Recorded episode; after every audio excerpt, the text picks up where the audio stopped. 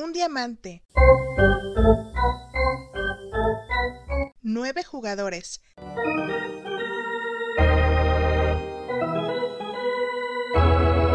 Ciento ocho costuras.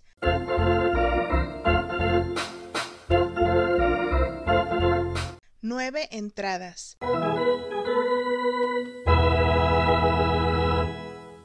Te invito a escuchar el episodio completo, El Rey de los Deportes, La Gran Carpa. Bienvenido a tu podcast Hablemos de. Yo soy Carmen Santoyo. La vida me ha dado la oportunidad de interesarme en tantos temas y por ello conocer a tantas personas que decido crear este espacio, donde encontrarás información útil y fresca que te acompaña día a día. Comparte este podcast, es para todos, es para ti, así que comenzamos, hablemos de...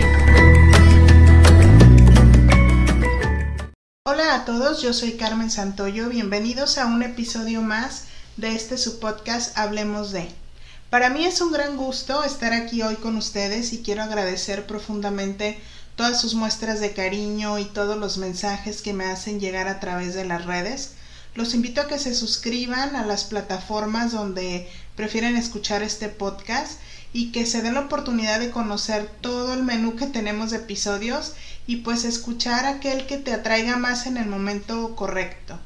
El día de hoy tenemos un gran tema, pues vamos a hablar del rey de los deportes, la gran carpa. Para esto tenemos un gran invitado, él es Mario Pérez, que tiene una gran experiencia en este deporte.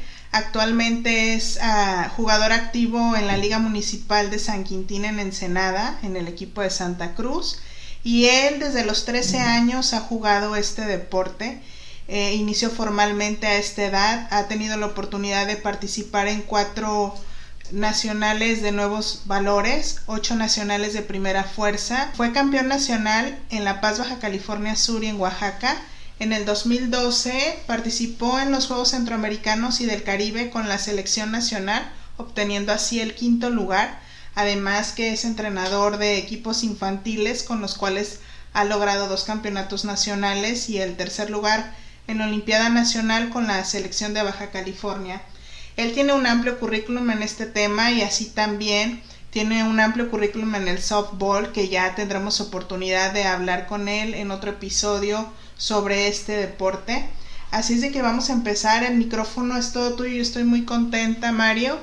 Bienvenido a este tu programa. Pues muchas gracias, Carmen. Primeramente a, todo, a toda la gente que nos escucha.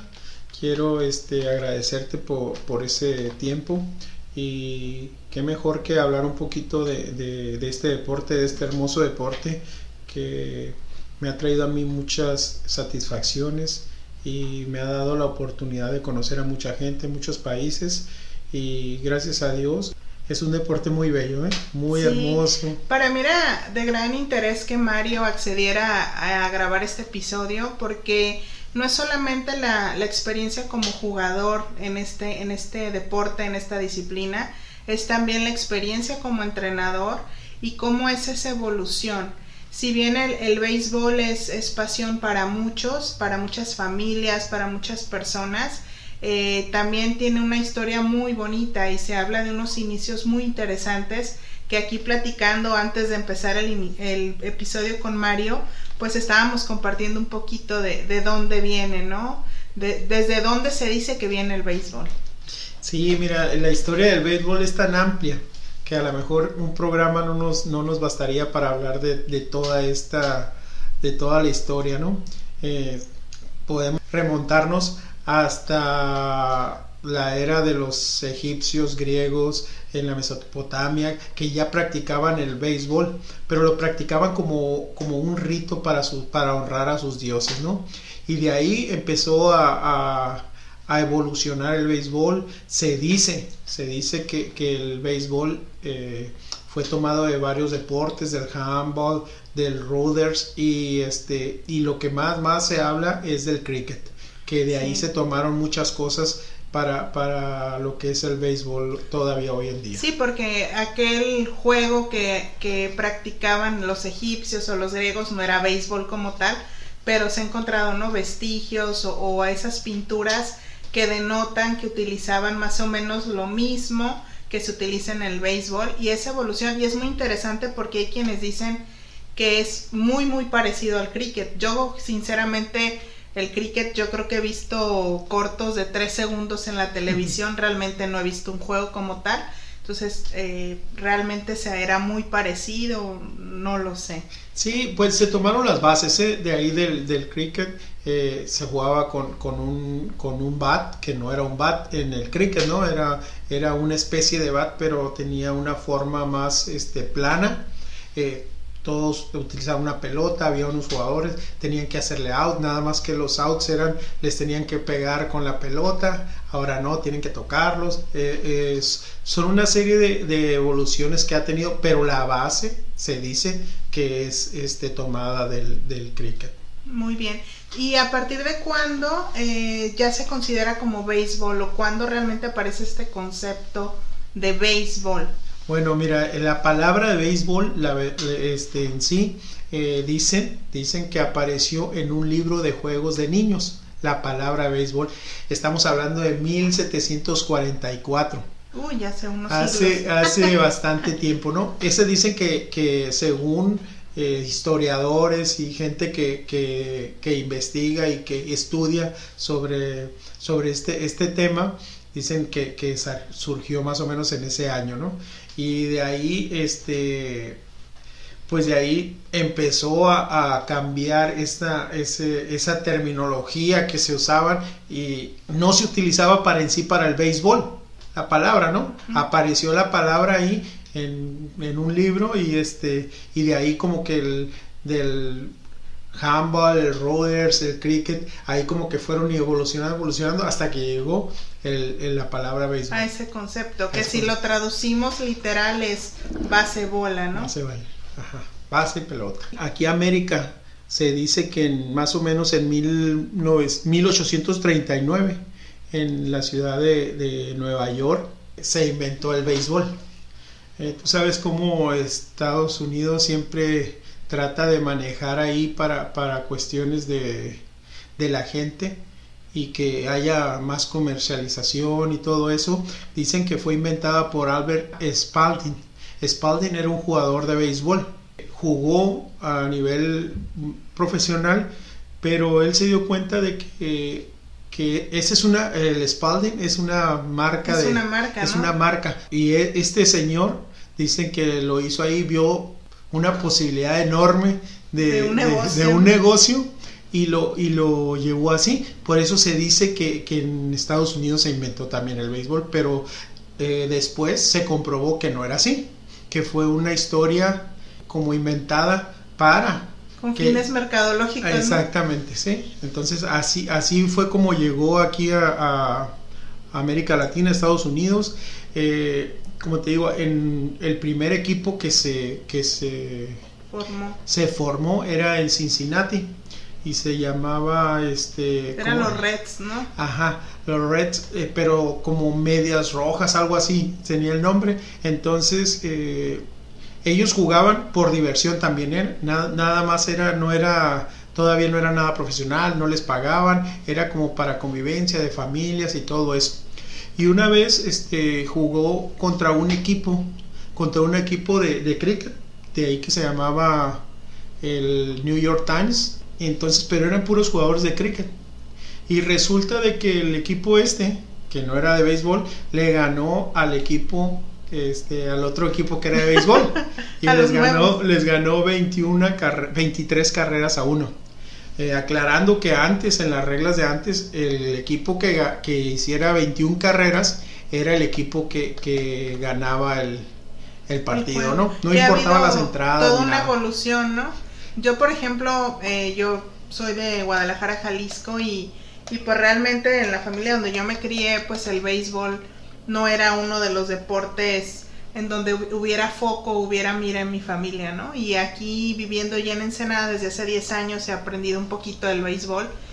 Y, y sí hay reglas, hay, hay como en todos los juegos, ¿no? En todos los deportes hay bastantes reglas. Y es interesante eso que nos dices de las 21 carreras, porque el día de hoy, con las reglas de hoy, hay partidos que duran horas, muchas horas, y no llegan ni a 10 carreras a veces, ¿no? Los equipos.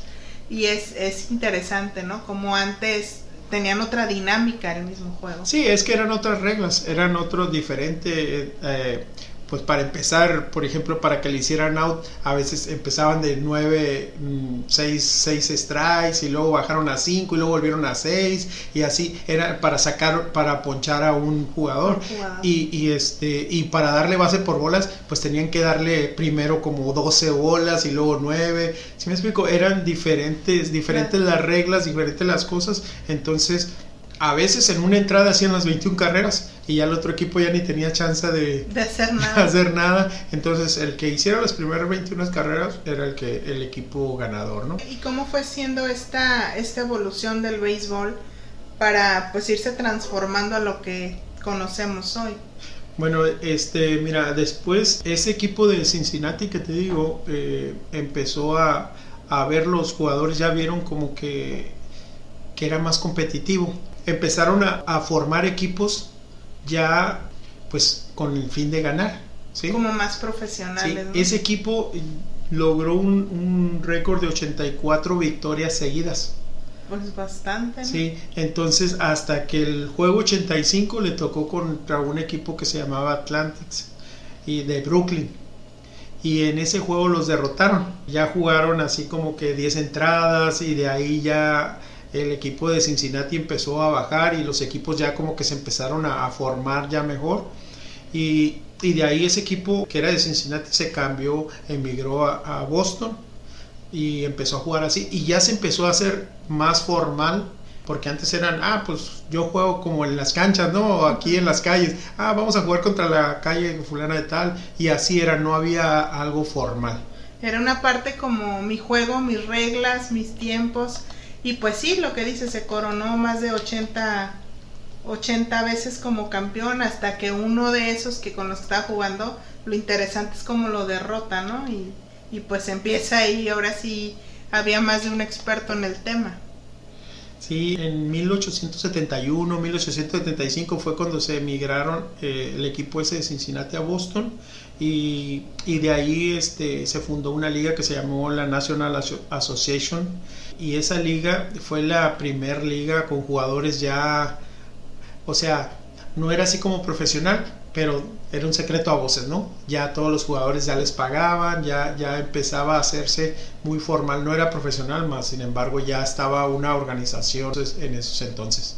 Se empieza a conceptualizar diferente y la dinámica empieza a cambiar. Sí, en, en 1875 digo, estaba esa Liga Nacional, National Association y dejó de funcionar. Pero en el, en el año siguiente surgió la que hoy conocemos con la Liga Nacional de Béisbol desde 1876. Antes de, la, de, que existiera la Liga Nacional, los clubes eh, eran los responsables de concretar sus propios juegos. No había, no había una organización, no había calendarios y así era y así como funcionaba. No era tan formal, ¿no?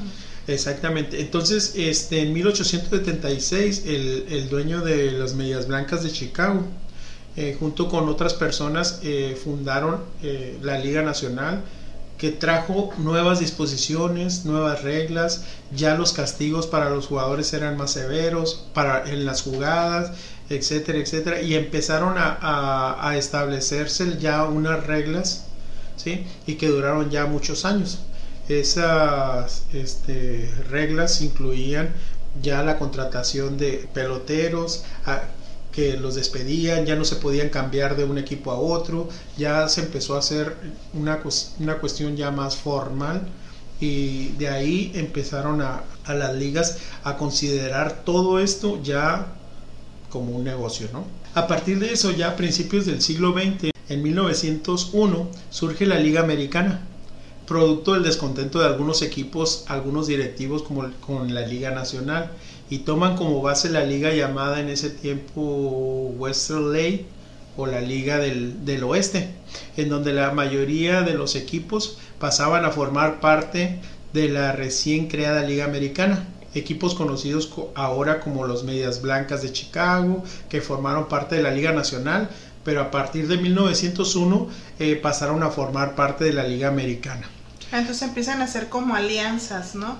A ver a cuál liga pertenecías y que era más conveniente para lograr esta dinámica, ¿no? Porque ya era visto como un negocio. Exactamente, y ya se empezaron a crear como territoriales. Sí, Los, las ciudades que estaban más acá se iban para esta liga y eso para acá. Por eso se le llamó la Liga del Oeste, ¿no? Entonces empieza, empieza ya los equipos a conformarse, empiezan ya a coordinarse las dos ligas para hacer lo de los calendarios, empezar a, hacer ya lo que hoy en día conocemos, ¿sí? A programar las temporadas. Las temporadas, exactamente. Sí, lo que ya ahorita, ya, ya lo que conocemos ahorita como las grandes ligas, que está la Liga Nacional y Liga Americana, y ya cada liga tiene su programación de juegos, juegan entre ellos, entonces ya es algo más formal. Desde ahí ya empezaba a hacerse más formal todo lo, lo que es las ligas, ¿no?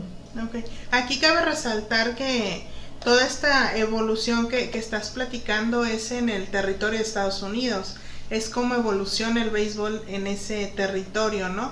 Y de alguna manera esto empieza a permear en América Latina. Sí, mira, lo que pasa es que eh, tú sabes que Estados Unidos casi siempre por su economía es donde, donde avanza más rápido, ¿no? Y ya los países que están ahí empiezan a, jugar, pero no tan alto nivel como lo hacen ellos por su economía, porque no es otra cosa, ¿no? No es porque no tengan la calidad los jugadores, sino por, porque no tienen los recursos para formar y conformar ligas así de ese tipo y equipos de esa, de esa índole, ¿no? Que yo pienso que el día de hoy queda muy claro eso, ¿no? Que, que en América Latina no es que no se tenga la calidad, hay excelentes jugadores que han salido de, de esas naciones y pues claro, han migrado a este país por la oportunidad económica, ¿no? Porque yo creo que si existiera una liga con esa capacidad económica en, no sé, en México o en otro país de América Latina, pues migrarían a ese país, no tanto a Estados Unidos, ¿no? Sí, claro, es, es la oportunidad, la, el sueño americano, ¿no? Claro. Eso, eso es lo que da la economía, tú sabes que, que es lo que mueve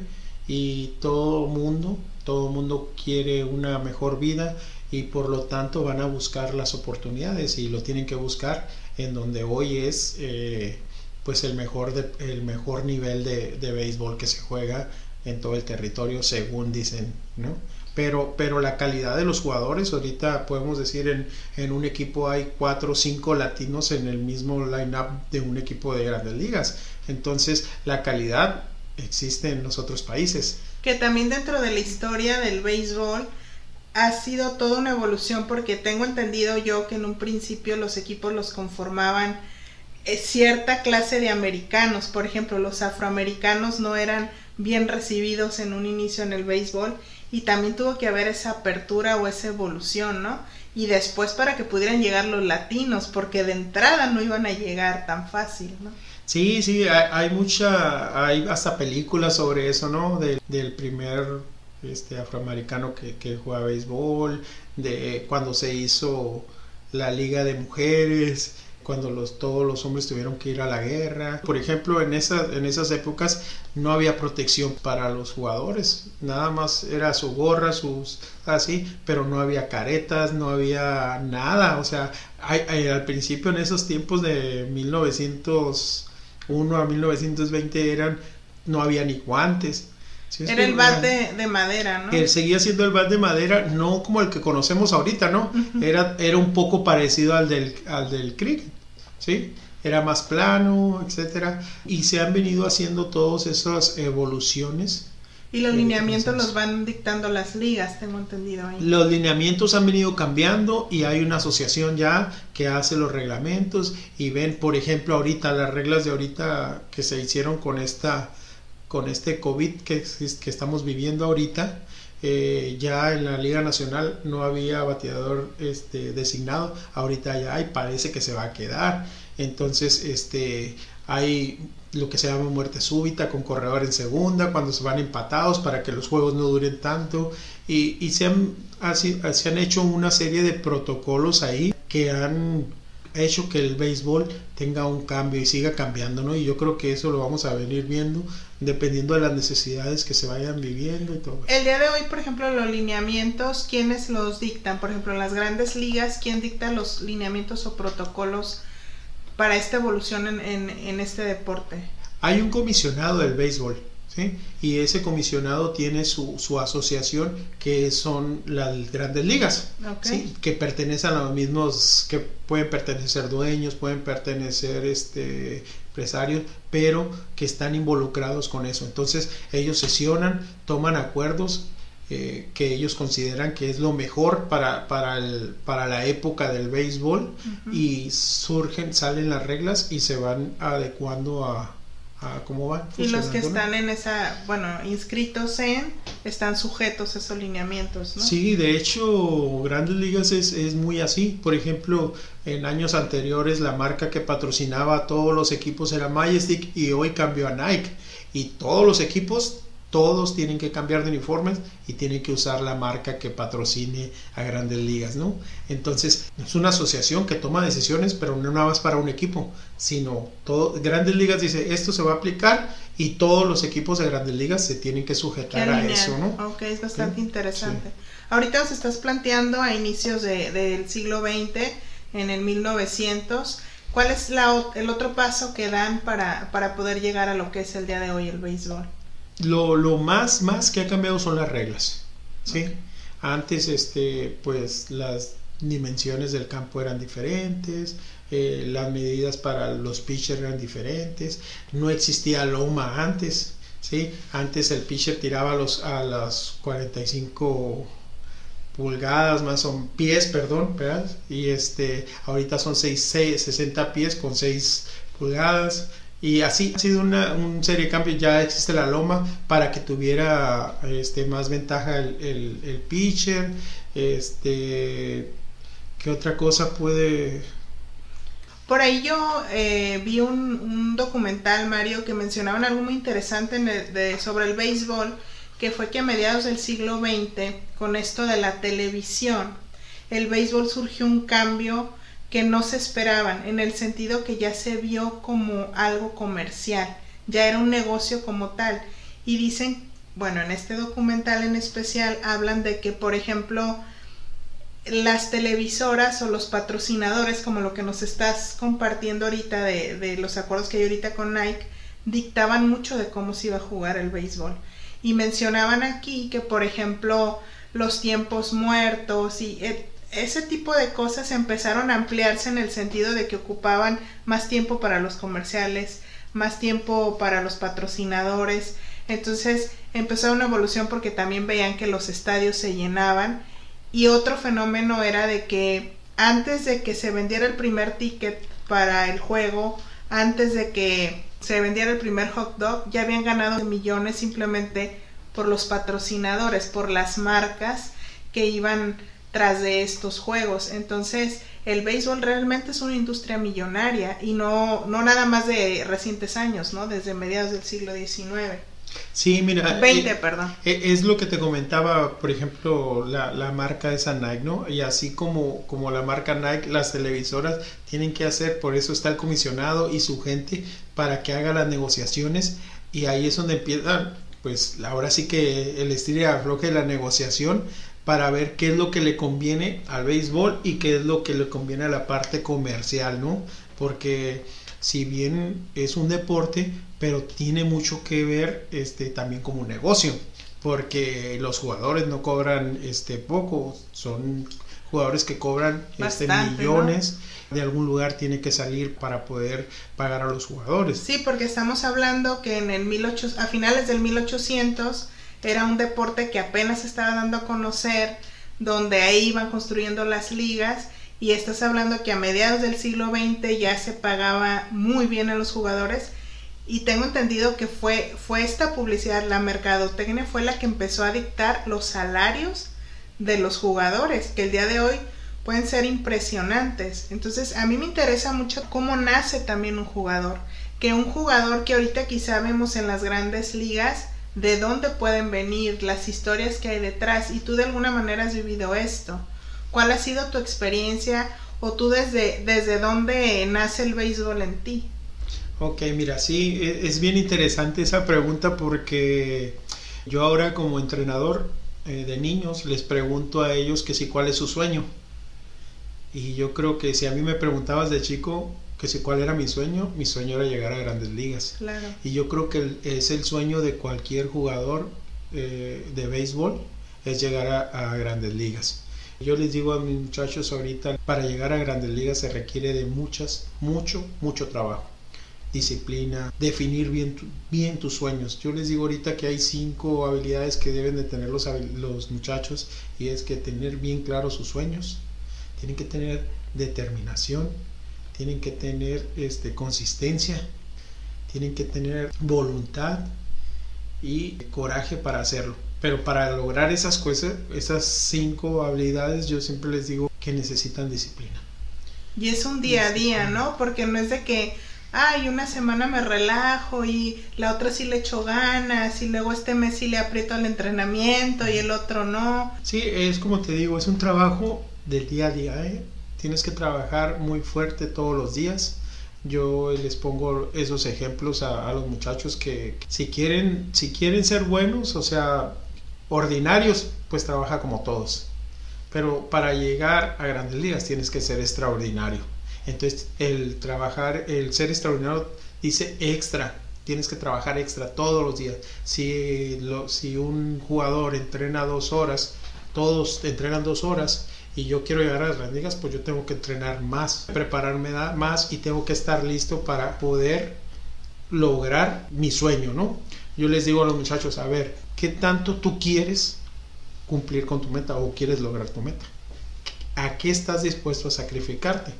¿Sí? Para llegar. Para llegar a eso. Porque eso es una, es una cuestión que tiene que estar en la cabeza. Aquí en México, eh, uno de los problemas que yo he visto es que no trabajamos la cuestión psicológica de Exacto. los deportistas, ¿eh? Y entonces, este, hay mucho talento, mucho talento, pero no me puedo confiar del talento.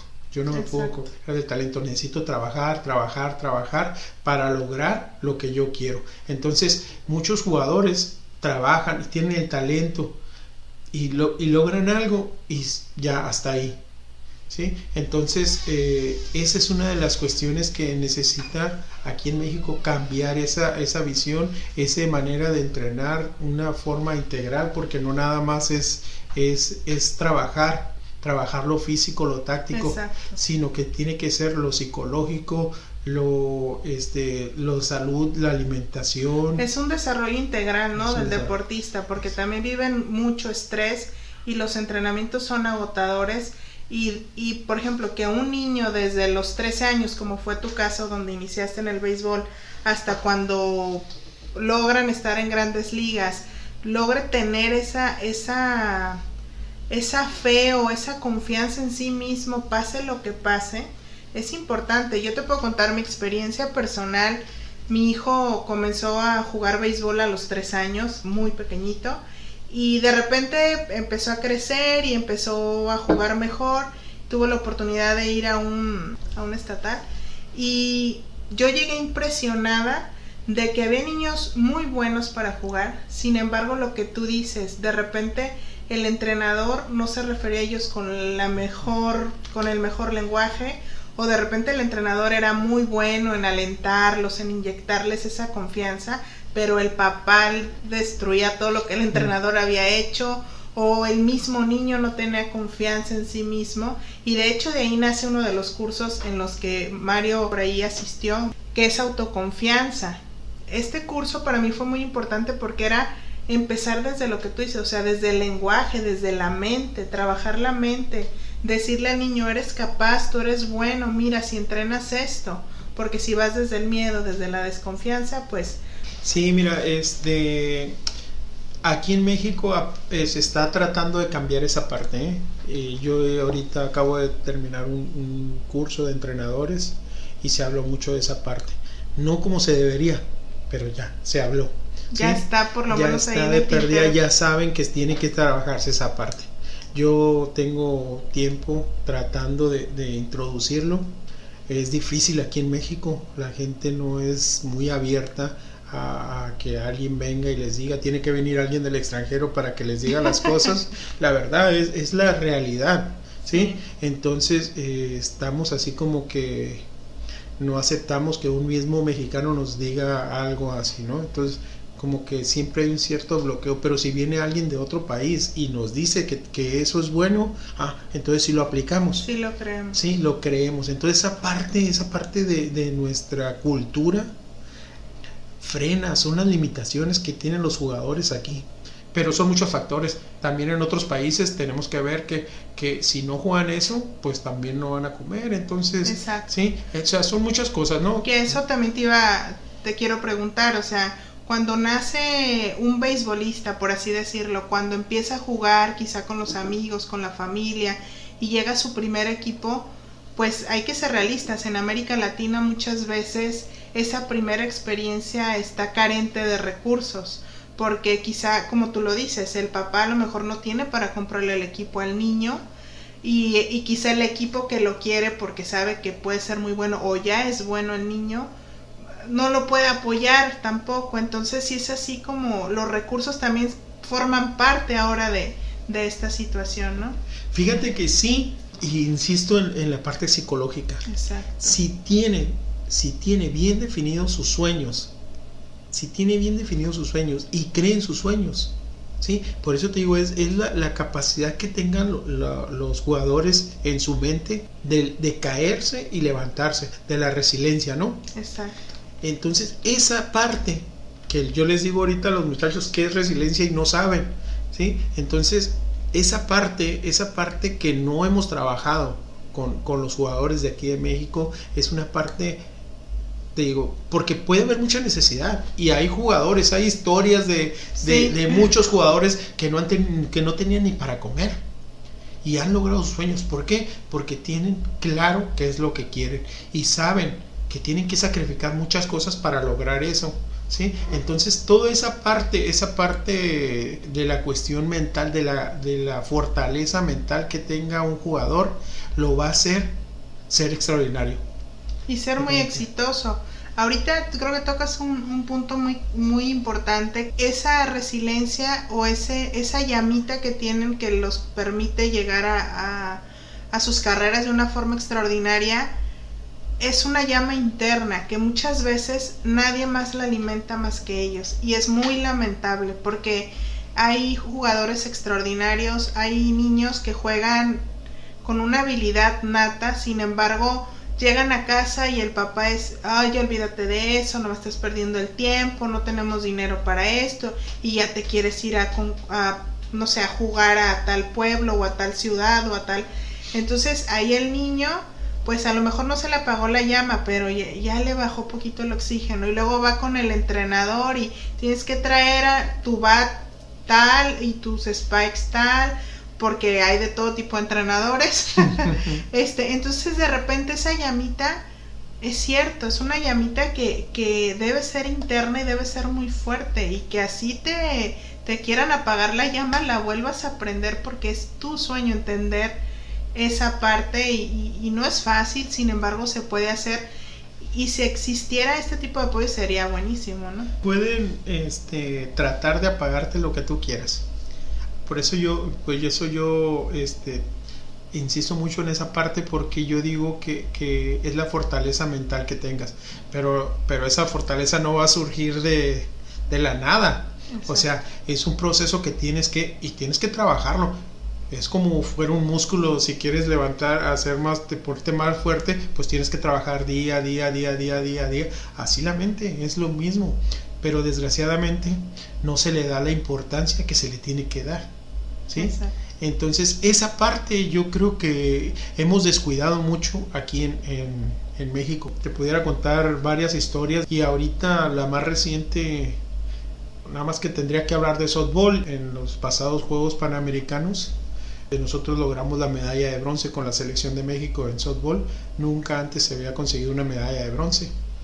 Y llegamos de un mundial que no nos fue tan bien pero cambiamos el chip a los muchachos y empezamos a trabajar la cuestión psicológica cuando llegamos a, esa eliminatoria de Panamericanos y el equipo cambió, fue otro, porque nos, nos enfocamos en esa parte y los hicimos que los muchachos se enfocaran eh, realmente a lo que vimos. Eh, jugamos hasta el al, al alto, o sea, cuestiones de integración, cuestiones de, de, trabajo en equipo, de ayuda, de esto, los conceptos básicos que se tienen que manejar en un, en un eh, deporte de conjunto. Y es que es, equipo, pues no es un, no es un deporte individual, no es el box.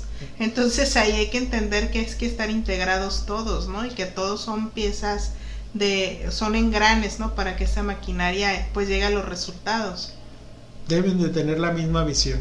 O sea. Entonces cuando un, un, jugador evoluciona dentro del béisbol, ¿quiénes, ¿quiénes lo van descubriendo para que vaya como migrando a mejores oportunidades? Son etapas que tiene que ir viviendo un jugador. Eh, primero juega a nivel local, ¿sí? juega a nivel local y empieza a jugar sus torneos a nivel local. De ahí, de los, de los torneos locales, se forman selectivos que juegan en, los estados, aquí se maneja estados, en, en otros países, este... Departamentos. Pues departamentos, provincias, algo así, ¿no? Entonces, este, de ahí, a esos torneos, de ahí surgen los nacionales, que en todos lados se llaman nacionales. Entonces, ahí es donde van las gentes que se les llaman los scouts scout de, ligas profesionales, de grandes ligas. La mayoría son de grandes ligas que tienen sus scouts en todas partes. Y ahí, eh, a la edad más o menos de 13, 14, de ahorita están firmando en esas en esas edades, ¿no? Qué impresionante, ¿no? Sí, que antes estaba prohibido en esa parte. Digo, en Estados Unidos todavía no pueden firmarlos a esas edades, ¿eh? Tienen que terminar este la preparatoria para que los puedan pero les ofrecen una oportunidad, ¿no? Les ofrecen ahí, ahí eso es otro estilo ahí en Estados Unidos. Ahí de cuando están en las prepas pueden salir drafteados ya con un equipo. Ya porque ahí en, en las prepas ya tienen sus torneos ahí eh, pues mucho más formales. Como tipo intercolegiales sería. Exactamente, es, es, muy parecido que a los colegiales, pero acá es a nivel de prepa, ¿no? Entonces aquí, aquí en América Latina es así, los scouts van a los nacionales y ahí los ven, dicen, ah, pues este muchachito tiene, tiene las cualidades, eh, piensan ellos que tienen, porque cumplen con ciertos requisitos, entonces platican con ellos, les interesa, les ofrecen este, ir a campamentos para, para ver si realmente el joven va a poder aguantar este el tiempo y si realmente es que es lo que quiere, ¿no? Que si es el sueño que estábamos Exactamente, hablando. Exactamente, es lo que yo le digo, ¿qué tanto vas a sacrificar? Porque sacrificar tu familia, tus amigos, tu esto, lo otro, muchas cosas, ¿no? Porque quizá esto lo ligo mucho con parte de otros episodios que hemos tenido, que hablo mucho yo de la de esa mentalidad de microondas que queremos que las cosas sean ya rapidito. Entonces imaginen a lo mejor jugando en una estatal y, y que mañana ya van a estar en las grandes ligas y es todo un proceso, como tú dices, ya es, ya es el scout con ellos, ya les dijo, este, ¿sabes qué? Te vas a ir a un campamento y ahí a lo mejor unos pueden caer en realidad de que, ¿sabes qué? Tu mamá y tu papá se van a quedar en México, tú te vas a ir allá, vas a estar solo, vas a estar entrenando, es como un trabajo realmente, ¿no? Donde están con pues suena feo, ¿no? Pero están comprando tu habilidad porque esto es un negocio y te van a pagar, te pueden llegar a pagar muy bien, sin embargo es conforme a resultados, ¿no? Claro, es una profesión. O sea, cuando tú ya decides firmar con un equipo, ya es una profesión. Ya eh, tú tienes un contrato y si tú este, eh, cumples con las condiciones que dice ese contrato, pues vas a seguir y puedes conseguir un mejor contrato, como en cualquier trabajo, ¿no? Entonces, eh, esa parte de, que muchos no llegan, todos tenemos los sueños, todos tenemos, yo creo que cualquier jugador que tú le digas cuál es su sueño es llegar a grandes ligas, pero no, no todos llegan. ¿Por qué? Porque es, un proceso eh, largo y es de trabajo constante, día a día, día a día, y superarse, superarse, superarse hasta lograr eso.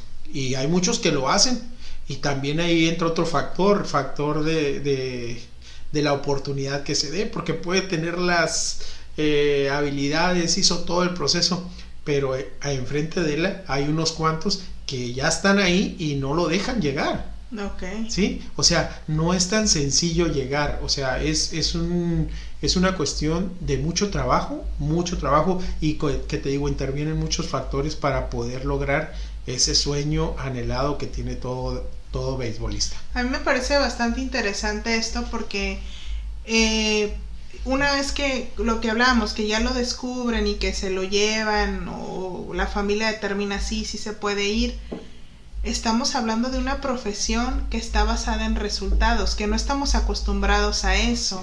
Cuando te contratan en un trabajo, te contratan por jornada, ciertas cosas, sin embargo, aquí es si te vuelves el mejor, así te van a pagar en base a tus resultados en el juego, en la cancha, en el, en el, en el diamante, te van a pagar y te van a, se van a pelear por ti. Y aquí entra otra polémica que yo he escuchado, Mari, que este, quizá aquí tú nos puedes apoyar un poquito, es quién es el dueño del jugador.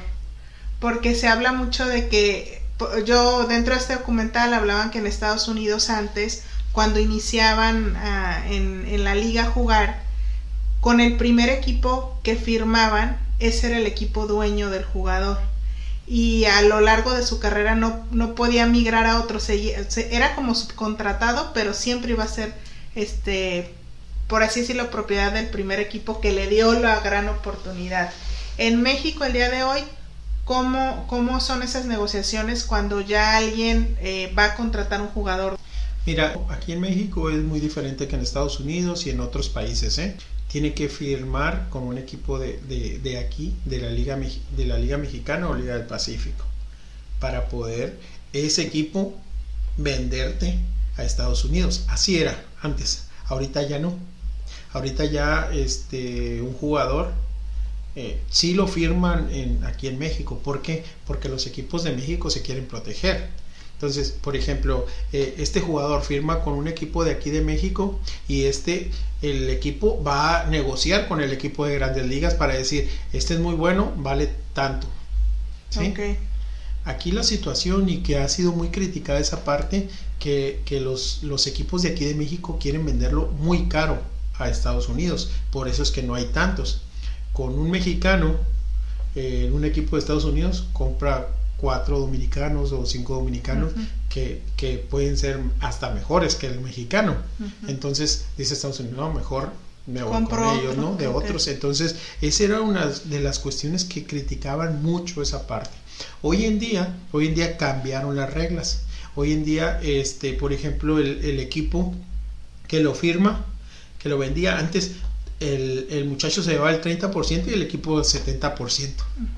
Hoy cambia, ahora, hoy es diferente. Hoy el, jugador se lleva la gran, la gran porcentaje, que vamos a cambiarlo de 70, y el equipo el 30%. ¿Sí? Entonces, aún así sigue siendo complicado porque el equipo lo quiere vender caro, porque quiere recuperar supuestamente lo que invirtió al, al, jugador, ¿verdad? Entonces, pero eh, se está tratando de ver si ya, ya el, el jugador puede negociar directamente con, con los equipos de, de grandes ligas. Eh, se está viendo eso en ese, en ese proceso, está ahorita hoy en día. ¿eh? Pero en otros, por ejemplo, en Dominicana, Puerto Rico, ellos, los jugadores, pueden firmar directamente con los equipos de grandes ligas y llevarse el 100%.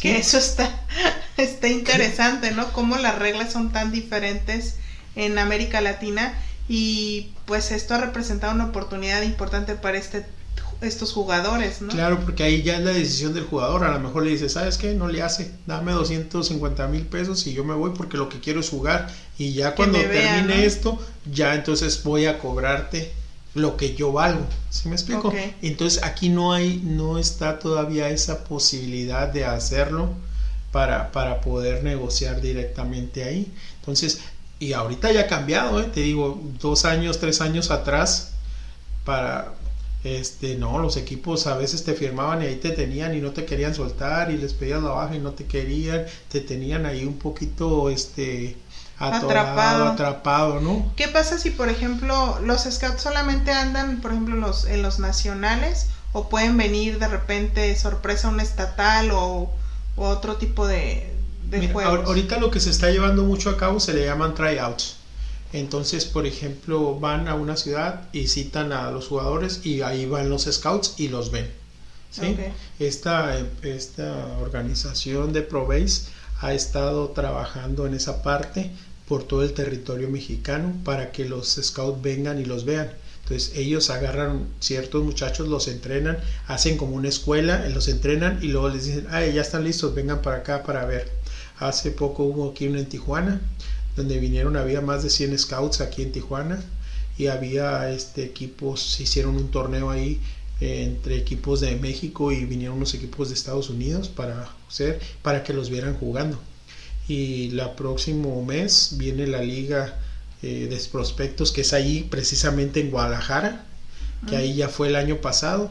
Entonces ahí son los prospectos, eh, los mejores prospectos de México y juegan ahí y hacen equipos y participan en una liga que hacen ahí internet y juegan entre ellos. Entonces ahí llegan, pues imagínate, todos los scouts llegan ahí para, para ver a los a los prospectos de México. A los mejores jugadores. Entonces ahí, como te digo, ahí tienen la ventaja de, de, esta organización ahorita de poder que los muchachos se vayan sin que los equipos tengan que cobrar tanto. Y por ejemplo, ProBase aquí en México solamente está promoviendo a jugadores mexicanos o también toma algunos de otras naciones? Solamente mexicanos. Es una, es una organización que se creó eh, para, promover, el, béisbol ¿no? aquí en México. ¿Los equipos mexicanos sí pueden tener jugadores de otras naciones? ¿O solamente.? No, no, no, sí. Hay, refuerzos y, pueden tener equipo, eh, jugadores extranjeros en, en cualquier este, categoría, ¿eh? hasta hablamos aquí amateur, en profesional y profesional pueden jugar este extranjeros. extranjeros, Que es bastante interesante. Aquí en Ensenada hay una comunidad de venezolanos este muy fuertes, son apasionadísimos del béisbol. Yo les admiro eso porque eh, en los partidos de repente con los niños tan pequeños, los más entregados y apasionados era la comunidad venezolana. Y pues yo creo que el béisbol se trae en la sangre cuando se nota cuando la persona es de que el abuelito jugaba, el papá jugaba, el tío, el primo.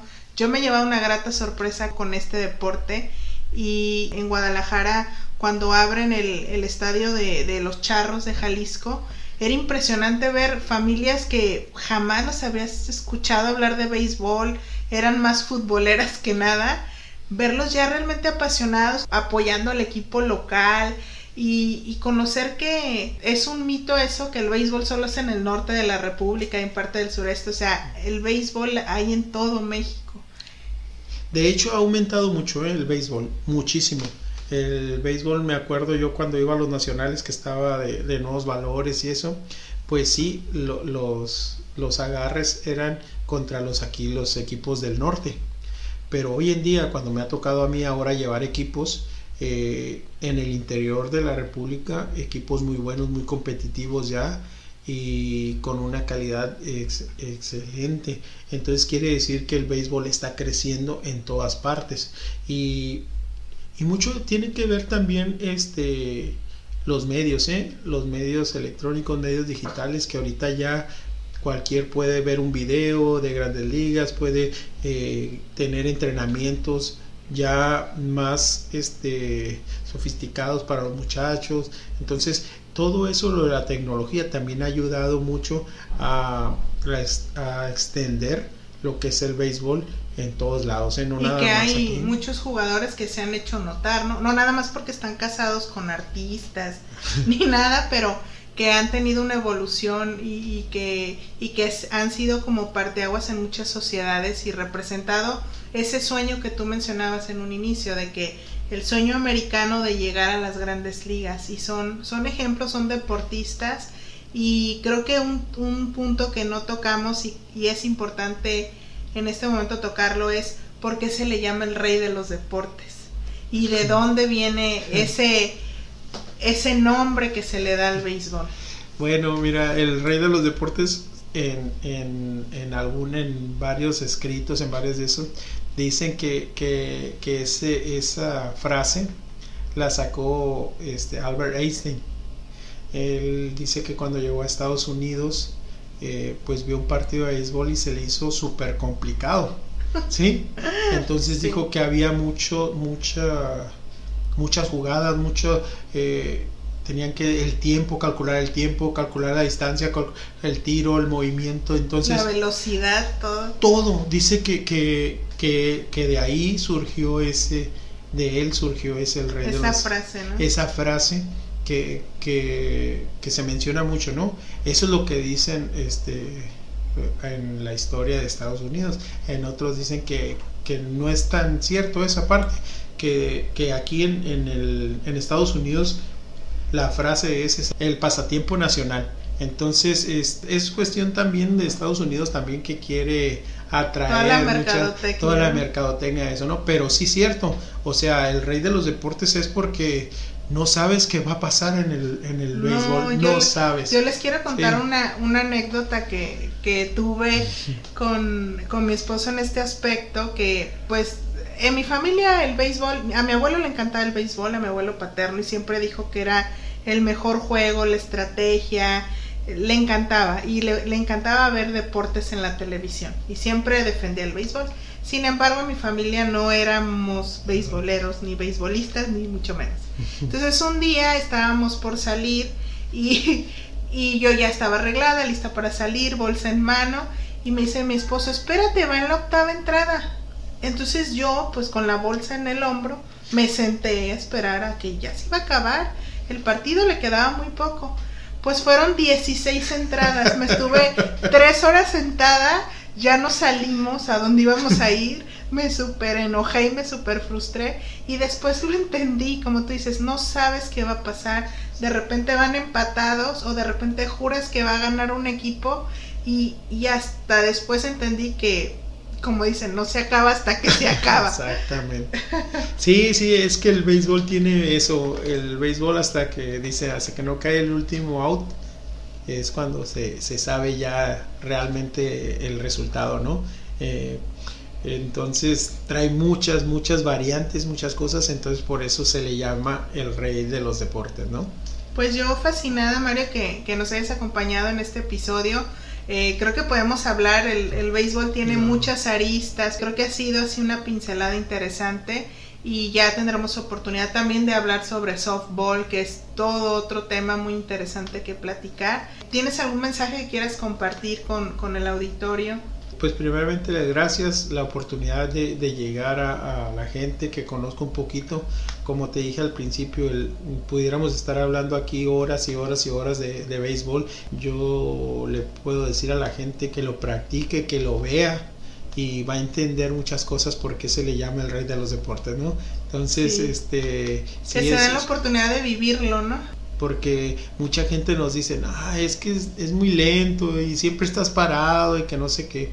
Pero bueno, para, para estar parado y te sale una jugada y no estás preparado para eso, entonces para eso se entrena todos los días, para eso trabajas todos los días, para eso trabajas muy fuerte, para esa jugada poderla desarrollar a la hora que te vaya a tocar, ¿no? Es exacta, ¿no? Exactamente. Entonces, este, a los muchachos que persigan sus sueños, si su sueño es grandes ligas, que los definan bien y que luchen, luchen, luchen, que no dejen que nadie les diga que no pueden llegar porque es, es cuestión de ellos.